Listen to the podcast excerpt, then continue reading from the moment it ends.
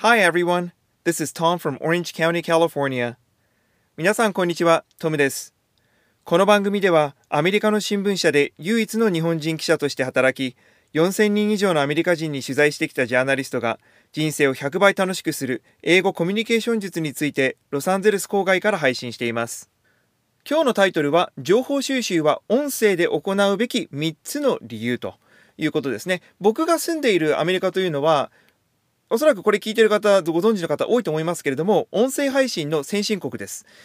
僕もかれこれ10年以上ですねずっとポッドキャストを、えー愛聴しています。記者という仕事柄ニュースとか世の中の動きに敏感でなければならない、まあ、情報収集が仕事みたいなものなのでもちろん文字や映像でも、えーもう使うんですけどもテレビを見たり本を読んだりもするんですけども音声も欠かせない情報収集の手段になってます。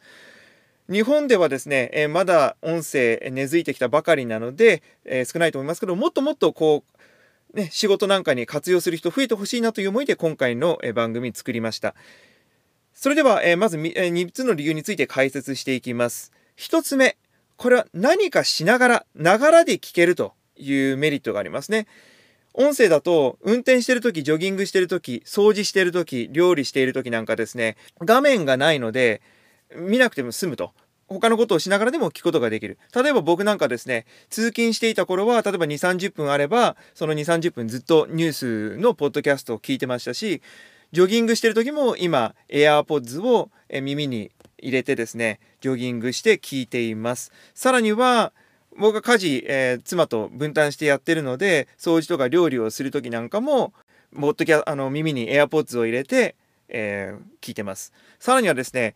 もう4歳の息子がいるんですけどまだちょっとえー一人で寝ることできないので寝かしつけてるんですね。そのそれに大体30分ぐらいかかる時があるんですけど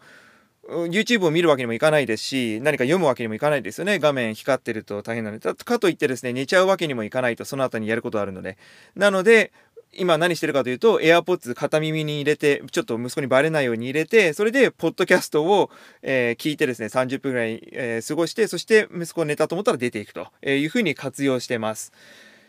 音声配信いいものはですね絵がなくても音でイメージさせる作りになっているので、えー聞いてるだけでもですね十分に情報、えー入ってきます特に時間のない人忙しいビジネスパーソンだったり、え家事で家事や子育てで忙しい人なんかにぴったりな、えー手段だと思いますのでぜひ音声配信活用してみてください。AirPods、えーちょっとこれ話ずれますけども iPhone 持ってる人はぜひ AirPods ワイヤレスのヘッドフォン使うと本当にこのポッドキャストと相性いいです、えーなのでぜひ活用してみてください。はいそして2つ目の理由。これポッドキャスト、え音声配信はですね速さをコントロールできる。iPhone なんかだとポッドキャストのアプリにですね速度を選べると0.5倍確か0.5倍速えー普通の速度1.5倍速2倍速で選べると思います。おいで僕なんかはいつも1.5倍速2倍速で、えー好きなポッドキャストを聞いてます。えーそうするとですね正直文字を読むのとそこまで変わらないんじゃないかなというぐらいの情報量を得ることができます。さらには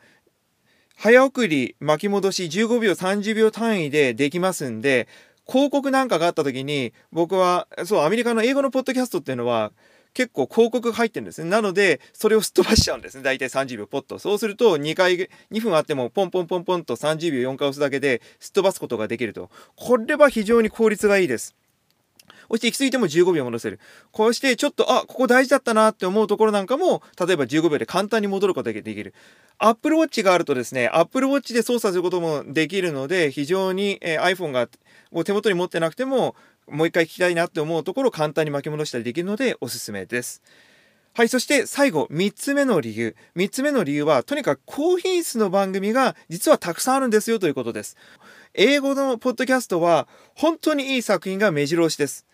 ポッドキャストって大体スタイル3つに分けれると思うんですね。一つはえ単独で誰か一人が一人が語り続けるもの、専門家だったり、話の面白い人が話し続ける。僕のスタイルもそうですよね。一人で話すと。えーそして2つ目のスタイルが、えーインタビュースタイル対話スタイルですね例えばゲストを呼んで専門家を呼んで話を聞いたり面白い2人同士が集まってコラボレーションして、えー、お話をするのを聞いたりですね、えー、さらにはまあ34人の場合もありますけどもそういったものが、えー、2つ目。しかしアメリカではですね実はこの3つ目のスタイルというのが、え、非常に人気が出てます。というのは何かというとこれストーリー性のあるものなんですね。英語では narrative と言いますね、えーこれノンフィクションだろうがフィクションだろうがとにかくストーリー仕立てになっている。まるで映画やドラマのような面白さがあるもの。こういった作品がアメリカではどんどん作られるようになってきました。ぐあのプロジェクトのようになってですね、えー、企画を考える人から取材に行く人さらには、えー、ボイスアクターまで雇ったりですね本当に、えー、10人20人30人の規模で作っているポッドキャストというのが今アメリカでは結構増えてます。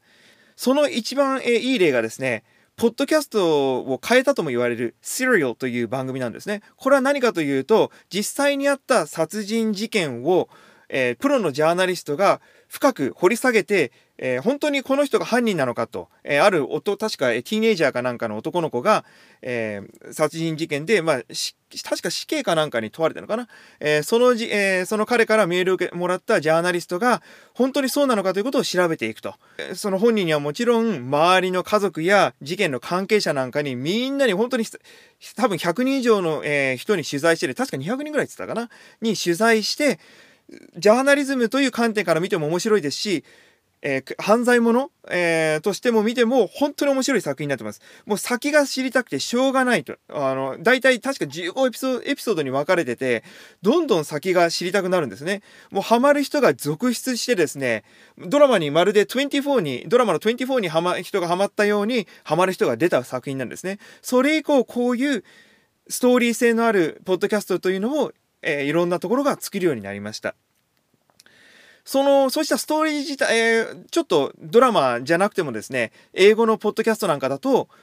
時事、僕は特に時事ニュースを、中心によく聞いてるので、えー、そういった作品に関してもですね、プロのジャーナリストが書いた、えー、調査記事のような作品、解説記事のような作品、音声配信の作品というのがたくさんあります。